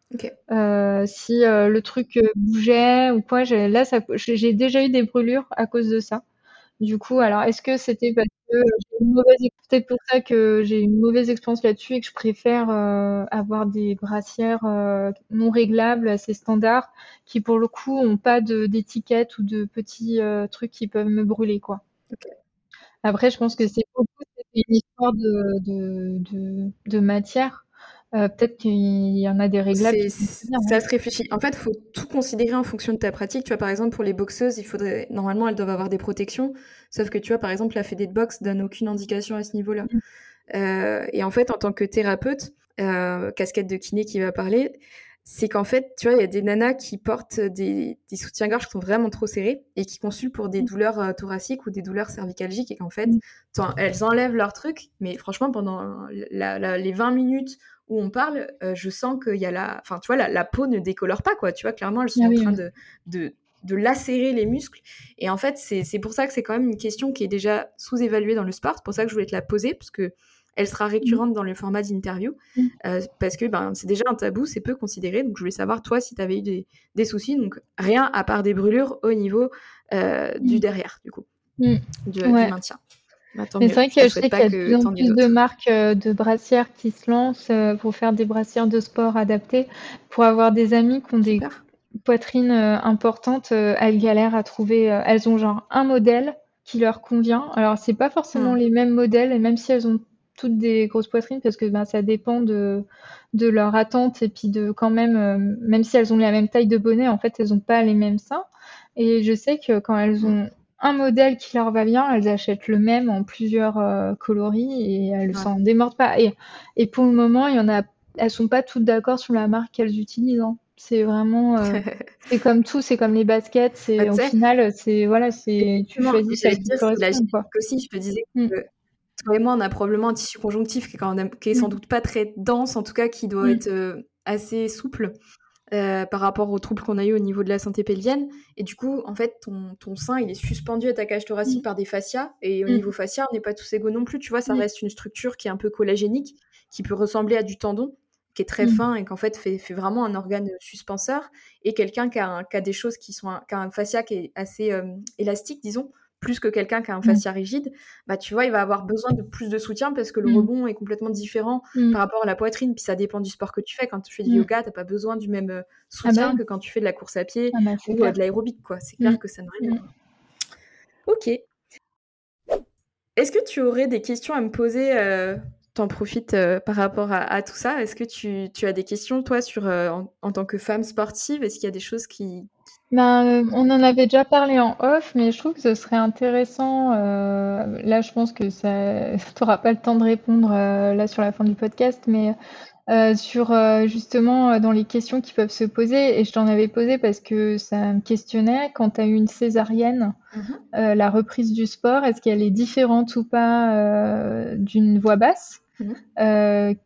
D'une ouais, voilà, d'une voix basse, et qu'est-ce qui rentre en, en jeu quels sont les risques Est-ce que tout le monde devrait avoir le même temps d'arrêt derrière Est-ce que ça dépend de comment s'est passé quand même la césarienne mmh Voilà, je trouve que c'est intéressant parce que ben déjà la césarienne, c'est pas toujours bien vécu par les mamans qui, de ce que j'ai pu écouter dans les podcasts que j'écoute sur la, toute la parentalité. C'est souvent assez mal vécu. Euh, des fois, c'est choisi mais c'est souvent euh, pas sur sur quoi la personne se projette et je pense que des fois du coup la la la reprise du sport euh, derrière euh, ben elle est pas bien vécue enfin en tout cas ça doit pas ça, ça me questionne sur est-ce qu'il y a une différence entre les deux sur la reprise du sport et sur ce qui ce qui sur quoi on doit faire attention parce qu'on peut peut-être se dire qu'on est moins fragile vu qu'on a fait une césarienne mais au final, euh, il y a quand même eu une opération, c'est pas les mêmes choses qui ont été touchées, et du coup, je suppose que la reprise sportive derrière est différente. Voilà. voilà. Mais du coup, je, voilà, moi, ça me questionne là-dessus. Eh bien, tu supposes bien. Mm. Alors, euh, des fois, on aimerait bien que je réponde simplement euh, oui, noir, tu vois, blanc, noir et de mm. manière succincte, mais en mm. fait, ça dépend vraiment du bilan. Ça dépend de la patiente en premier lieu, c'est-à-dire est-ce qu'elle avait déjà un vécu de sportive? Donc tu vois, quand c'est des personnes qui veulent attaquer le sport après une grossesse, euh, après une césarienne, si tu veux, euh, elle part pas avec les mêmes mmh. armes qu'une sportive. Euh, qui pour des raisons X ou Y a dû euh, faire le choix d'une césarienne ou ça lui a été imposé, bah tu vois c'est déjà pas du tout le même parcours de reprise du sport. Donc en fait tu vois le, le mmh. truc qui va déterminer une reprise du sport, ça va déjà être euh, le, quel passé de sportive euh, cette personne a. Ensuite, effectivement, un accouchement par voie basse va être un peu plus traumatisant dans le sens, euh, bah, il y a un passage d'une tête de bébé, mmh. quoi. Euh, même si les hormones aident à, la laxité, c'est effectivement un peu plus traumatisant pour le plancher pelvien. Ce qui va influer ensuite sur le délai de reprise du sport, le fait d'avoir une rééducation et comment reprendre le sport, c'est effectivement est-ce qu'il y avait des symptômes avant, est-ce qu'il y a eu des symptômes pendant, donc euh, des fuites urinaires par exemple ou des pesanteurs, mmh. et est-ce qu'il y a des symptômes après? Et tu vois, mmh. c'est un peu la synthèse de toutes ces questions-là qui vont faire dire bon, alors là déjà, il faudrait plutôt faire euh, de la rééducation. de toute façon, je pense que n'importe quelle femme euh, euh, sera d'accord sur le fait que déjà, à minima, la rééducation avec une sage-femme. Mais je pense vraiment que la compléter avec une, quand on est sportive, avec une, une rééducation au niveau d'un kiné pour savoir si tout va bien, tout simplement. Est-ce qu'elle a bien identifié les types de contractions qu'elle a? Vérifier qu'il bah, n'y a mm. pas un prolapsus, effectivement, donc une descente d'organes, ce genre de choses. une césarienne, effectivement, va pas avoir ces mêmes interrogations-là, parce qu'en fait, il va y avoir une, une, une ouverture au niveau du, du, du, mur abdominal. Mm. Donc en fait, c'est plutôt la santé abdominale qui va être mm. un, questionnement, avec des fois un diastasis, des fois pas. Enfin, tu vois, ça va dépendre aussi de ce paramètre-là. Donc c'est hyper dur de te faire une réponse synthétique, sachant que c'est tout plein d'éléments qui vont contribuer à une reprise du sport plus ou moins vite euh, et à une mm. santé du mur abdominal.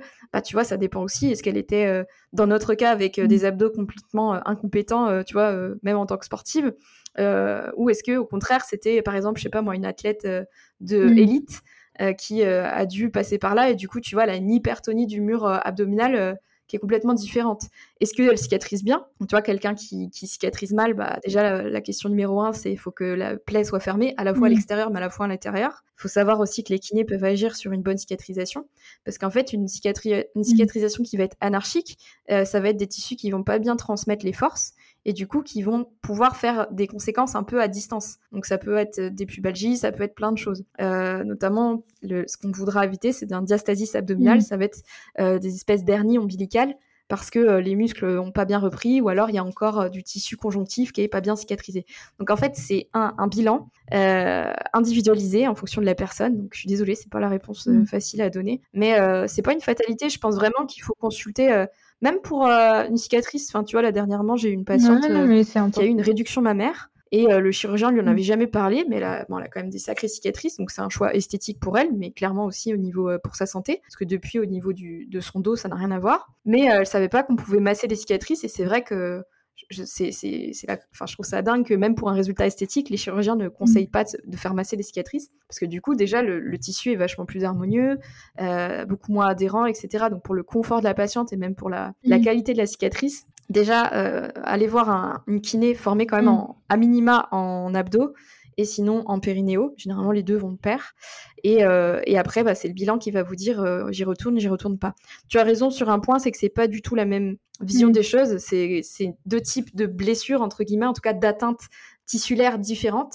Parce que c'est pas le même endroit mm. et ça va pas impliquer les mêmes, euh, les mêmes conséquences pour le corps ensuite avec une reprise mm. précoce. on va pas, on va pas avoir les mêmes risques de blessures pour les deux. Ça répond à ta question? Ouais, ouais. Ouais, ouais. Non, mais oui. Du coup, il euh, n'y a pas de réponse. Euh, en gros, c'est, c'est, il faut consulter, mais en fait, c'est ça qui devrait. Enfin, je pense qu'en France, on a encore un travail à faire sur euh, ben, cette prévention-là et de dire que une reprise du sport pour n'importe quelle femme qui a accouché devrait se faire accompagner d'un d'une personne euh, qui est formée vraiment en périnéo euh, et qui conseille euh, correctement pour éviter à long terme d'avoir des problèmes et pas se fier qu'aux reprises qu'on voit sur les réseaux sociaux. En Complètement. C'est quand même des sujets tabous. Forcément, j'ai ma casquette d'influenceuse qui rentre là-dedans et, et, je sais qu'on a trop tendance à se comparer. Euh, aux autres. Moi, j'avais tendance à me comparer avant la grossesse. Euh, je me suis protégée du coup, euh, enfin pendant la grossesse, je veux dire sur ma pratique du sport et du coup j'ai voulu me protéger sur la reprise en essayant de pas trop regarder ce que les filles que je pouvais connaître qui avaient eu des enfants ont fait. Là on, est de plus en plus nombreuses euh, vu qu'on est les mêmes générations à avoir des enfants. Du coup j'ai l'impression qu'on rentre dans une phase de qui c'est qui reprendra le plus vite et qui fera la plus grande compétition, etc. Et je pense que malheureusement, euh, j'ai peut-être un peu participé à ça avec ma reprise euh, de mon côté en la partageant. À la fois, je veux pas veux pas faire culpabiliser les, les gens s'ils font pas comme moi et euh, en même temps je trouve ça chouette de montrer qu'on peut être jeune maman et se donner des objectifs et je suis toujours tiraillée entre est-ce que euh, je motive et c'est chouette de montrer qu'on peut être euh, qu'on peut décider en tout cas de continuer à faire du sport et se donner des objectifs tout en étant jeune maman et en travaillant et en même temps, je veux pas rentrer dans cette, euh, ce côté malsain des réseaux sociaux du, euh, du toujours plus en fait. Et, euh, et, du coup, je sais que j'avais reçu des commentaires de filles disaient mais moi j'arrive pas à faire ça même après que mon bébé ait tel mois, etc. Euh, sauf qu'on n'a pas tous les mêmes justement accouchements, les mêmes récupérations, on n'est pas tous accompagnés pareil, on n'a pas tous les mêmes, envies aussi. Euh, et c'est tant qu'on est bien dans sa peau, c'est plus important. Mais du coup, euh, j'ai l'impression que euh, euh, voilà, on rentre dans une nouvelle phase euh, où est-ce que je la remarque plus parce que je suis devenue une maman, mais du, du toujours plus en retour de, de grossesse et de qui c'est qui reprendra le plus vite et qui reprendra le plus de kilomètres, qui fera la première compétition la plus rapide, etc. Et, et forcément que je me questionne si c'est normal même quand on est un haut niveau de, euh, de courir très vite euh, sur la reprise, en fait, tu vois, sur la marche course, mm. euh, de, de, chercher tout de suite à faire des 4 minutes au kilo. De toute façon, c'est un questionnement plus global qui, qui, implique, tu vois, même le rapport au sport. Voilà, moi ça me questionne et je et j'ai pas la réponse parce que je ne suis pas une professionnelle de, de ce milieu-là, mais forcément que ça me questionne de est-ce que on a toujours besoin d'être dans ce côté performance et de montrer qu'on Ouais, c'est ça, c'est une question que tu poses ça là. Après, quand, quand, on a échangé sur le sujet, euh, bah, je ne peux pas me prononcer tant que, entre guillemets, je n'ai pas bilanté cette personne, je, peux, je me garde bien de la prononcer. Parce qu'effectivement, si tu veux, le sujet qui est compliqué au niveau de la grossesse, c'est qu'on n'a pas de recommandations claires pour les personnes élites sur euh, à quel point elles peuvent continuer de faire du sport. Non, non, mais même une, pratiquante. Euh, Et du coup, je trouve que pour les filles qui connaissent pas, est-ce que c'est bien de leur montrer ça? Voilà. Pour les filles qui sont dans la comparaison. Mm. Ouais. Oui. Il n'y a pas de réponse, hein, je pense. Hein, non, mais on va mm. dire, dans une pratique, on n'a pas de recommandation claire quand la personne est sportive de bon niveau, sans parler mm. d'élite. On a beaucoup de. Ce qu'on a comme, euh, comme guidelines, mm. c'est des interdits. T'as pas le droit de faire ça, t'as pas le droit de faire ça, t'as pas le droit de faire ça. Tu peux continuer à faire telle ou telle chose si tu peux encore parler. Je veux dire, quand tu fais du sport, c'est un non-sens. Euh, C'est tout, sérieusement, les gars. Mais genre, euh, je peux continuer un deadlift, Mm. je peux faire ça, je peux faire ça. Mais pas que les élites, hein, juste les, parce que c'est pas les élites, elles courent encore plus vite que 4 minutes au kilo, tu vois. Je, je sais pas comment elles reprennent. Et justement, c'est tu, vraiment, euh, c'est c'est- c'est un vide au niveau de la littérature scientifique parce que c'est un peu un Mm. état pathologique. euh, On essaye de pas faire Ouais. des grossesses, Mm. pa- euh, enfin pas faire des expérimentations sur les femmes enceintes parce que bah tu comprends, c'est jamais ce qui peut se passer. Donc euh, actuellement la science ne peut pas répondre à tout ça. Donc euh, je t'avoue qu'il y a des femmes qui expérimentent, hein, mais en leur âme et conscience, euh, il y en a des, Mm. des élites Ouais. qui ont continué très longtemps euh, de faire Mm. leur sport à bon niveau. Mais en fait, il faut être bien accompagné, je pense, bien connaître Mm. son corps, bien être à l'écoute de ses sensations. Et euh, bah là, quand j'étais en Australie, donc j'y reviens encore, mais c'est vraiment un congrès euh, qui était impressionnant.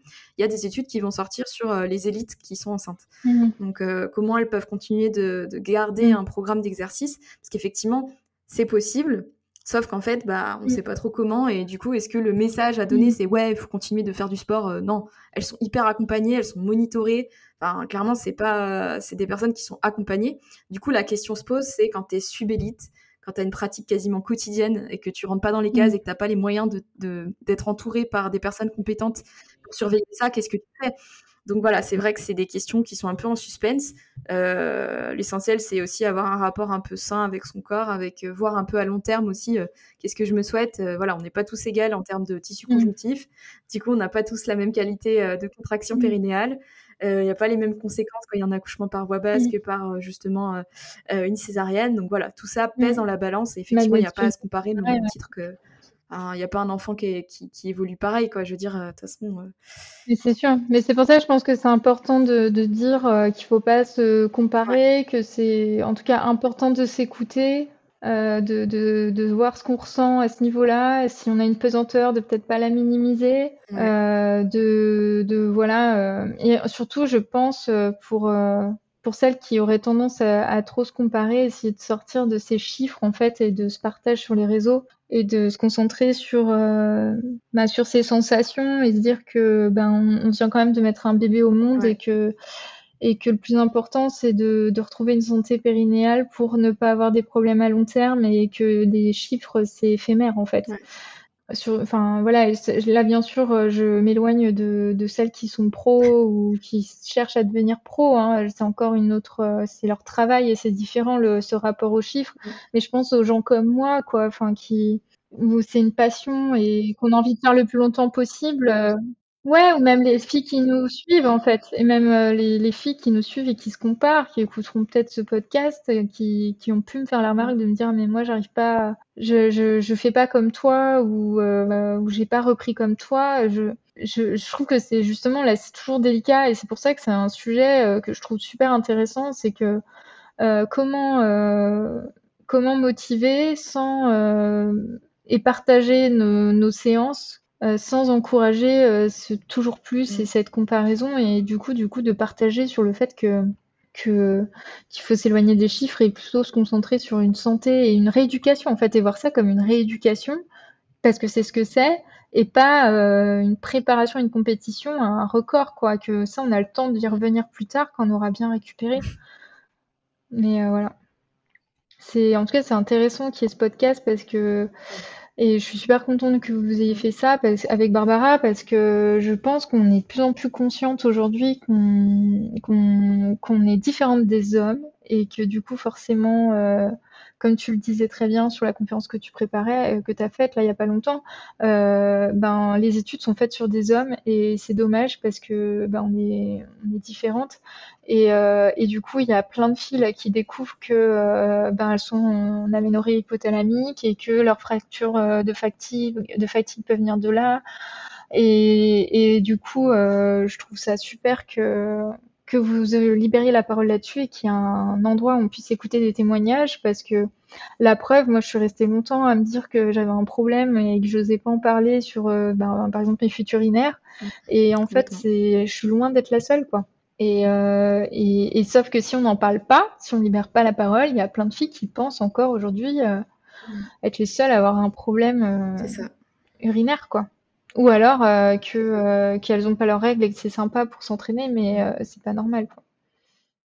J'aimerais euh, te demander une dernière question, c'est est-ce que tu as une recommandation à faire? Toi comme moi, on est des grandes consommatrices de podcasts, de séries et de livres, donc sur le sujet du corps féminin pour cultiver la bienveillance. Enfin voilà, si tu, si tu connais une ressource qui peut être utile aux, personnes qui nous écoutent. Mmh. moi, j'écoute surtout des, des podcasts de, qui racontent des histoires. Alors, c'est pas, c'est pas forcément lié voilà, j'aime bien écouter les, les, euh, les podcasts de, de, de, maternité, forcément en ce moment. Euh, donc, il y avait Bliss Stories ou euh, La Matrescence, Championne du Monde, quand même, mhm. qui est des interviews d'athlètes. voilà, mais pour le moment, de podcasts qui parlent de ça, ben, vous êtes les seuls. Et du coup, j'ai pas trop d'autres idées de. Ouais. Ouais. Tu en as déjà cité trois, euh, je pense que pour toute femme euh, qui, En tout cas, si vous avez envie, envie d'apprendre euh, voilà, ce que c'est que la grossesse, des expériences de grossesse et se documenter là-dessus, voilà. Moi, je me permets de partager un truc que tu m'avais dit parce que en fait, je trouvais ça génial. je trouvais que tu avais hyper bien vécu ta mmh. grossesse, en fait, que bon bah, enfin, la plutôt mmh. la délivrance, donc le mmh. moment où tu as accouché et ta post, ton postpartum, moi, tu m'as sidéré parce que du coup, la mm. grossesse avait été plutôt compliquée. Et par contre, en postpartum, mais euh, tu vois, tu as été mm. hyper relax, quoi. Nous, on, avait, on était venus vous voir euh, quelques mm. semaines après, et je t'avais trouvé euh, sereine, en fait. Et sereine à un point que je t'avais pas vu comme ça pendant la grossesse. Et tu m'as expliqué que Bliss Stories, notamment, donc on leur fait une petite, une petite pub, mais tu t'étais préparé un peu comme une course et en fait tu faisais de la mentalisation sur un peu tous les scénarios qui pouvaient se passer. Donc quand tu prépares un Ironman, tu essaies de visualiser, bon bah voilà, je peux faire ça, bon si jamais je me plante de ça, voilà ce que je peux faire, etc. etc. Et que ça t'aide en fait à aborder la course sereinement. Et que tu avais abordé en fait le postpartum de la même manière. Et je trouvais ça super intéressant de faire ce parallèle entre sportive et euh, ces choses qu'on fait de manière inconsciente quand on est sportif, qu'on se projette dans un, dans un événement sportif, etc., dans la mm. visualisation, et qu'en fait, tu avais utilisé tes ressources de sportive pour euh, mieux vivre euh, ta délivrance, et je trouvais que c'était génial. Ouais, ouais, ouais, ouais. Bah, je m'étais préparée parce que ouais, c'est vrai que je fonctionne comme ça. Il y a des gens, ça les angoisse d'imaginer tous les scénarios possibles.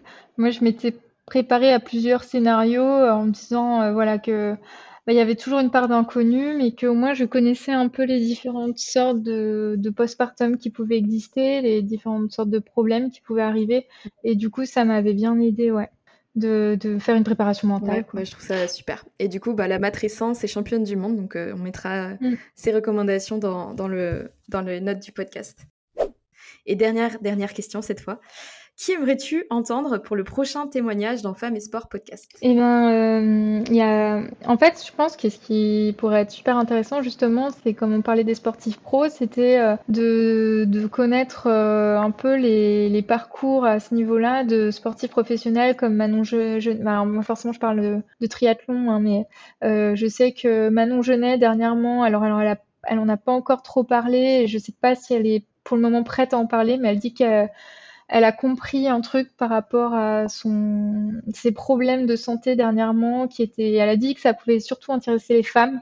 Donc je me doute qu'il y a un truc autour de ça. Je sais qu'il y a Marjolaine aussi, notre triathlète euh, pro, qui en a parlé dernièrement que ses factures de fatigue étaient liées à ça et que, qui a fait un post super mhm. intéressant à ce sujet-là. Donc euh, ouais, je trouve que c'est des filles que, que je serais curieuse d'entendre euh, sur ce qu'elles ont compris en tant que sportives pro sur leur corps de femme et les conséquences. Je sais que Marjolaine, par exemple, c'était une aménorrhée euh, et, et, du coup, euh, ce serait super intéressant. Elle, j'ai l'impression qu'elle est plutôt prête à en parler là prochainement. Donc peut-être qu'elle serait intéressée. Euh, Manon Genet, je sais qu'elle a fait une story où elle disait que pour le moment, elle était pas trop prête à en parler. Mais en tout cas, voilà, je trouve que ce serait super intéressant d'avoir une sportive pro là-dessus. Surtout, c'est des triathlètes qui font de l'ultra-endurance, donc, euh, enfin voilà, qui font des Ironman. Donc, euh, forcément, ça m'intéresse, vu que c'est les parcours que je fais. Ça marche. On va essayer de leur, mmh. demander si elles sont prêtes à venir témoigner. Mmh. Et, ce sera avec plaisir euh, qu'on les recevra. En tout cas, merci à toi de nous avoir euh, donné de ton temps. Bah, de rien, merci à toi d'avoir pensé à moi. je vais aller chercher Inel, là, je l'entends pleurer. Bon, bah, on te laisse récupérer euh, tes petits neveux. Donc, merci Margot d'avoir participé à cet épisode. Merci pour ton témoignage très sincère et authentique. Et j'espère que, ça aidera. Bah, merci à toi. Je suis contente de pouvoir en parler et puis si ça peut un peu libérer la parole, euh, bah, c'est chouette. Bah écoute, euh, Et merci surtout de m'avoir euh, vachement ouvert les yeux à ce sujet et, et l'esprit aussi d'ailleurs. Et, euh, et je pense que... Ouais, t'es d'accord Et je pense que vraiment, c'est un truc trop important que vous êtes en train de faire et c'est trop chouette. Bah, merci à toi. On t'embrasse et puis au plaisir de t'écouter ou de te lire à un autre endroit. Bye Merci Merci à toi d'avoir été jusque-là. Si tu as aimé cet épisode, n'hésite pas à laisser 5 étoiles sur ton appli de podcast préféré et des commentaires bien sûr. N'hésite pas à nous dire ce que tu as aimé ou ce que tu voudrais voir améliorer. Et dans notre prochain format d'interview, si tu veux écouter quelqu'un en particulier sur le sujet de la femme sportive, n'hésite pas à nous le suggérer en commentaire ou en DM sur Instagram. Allez, à bientôt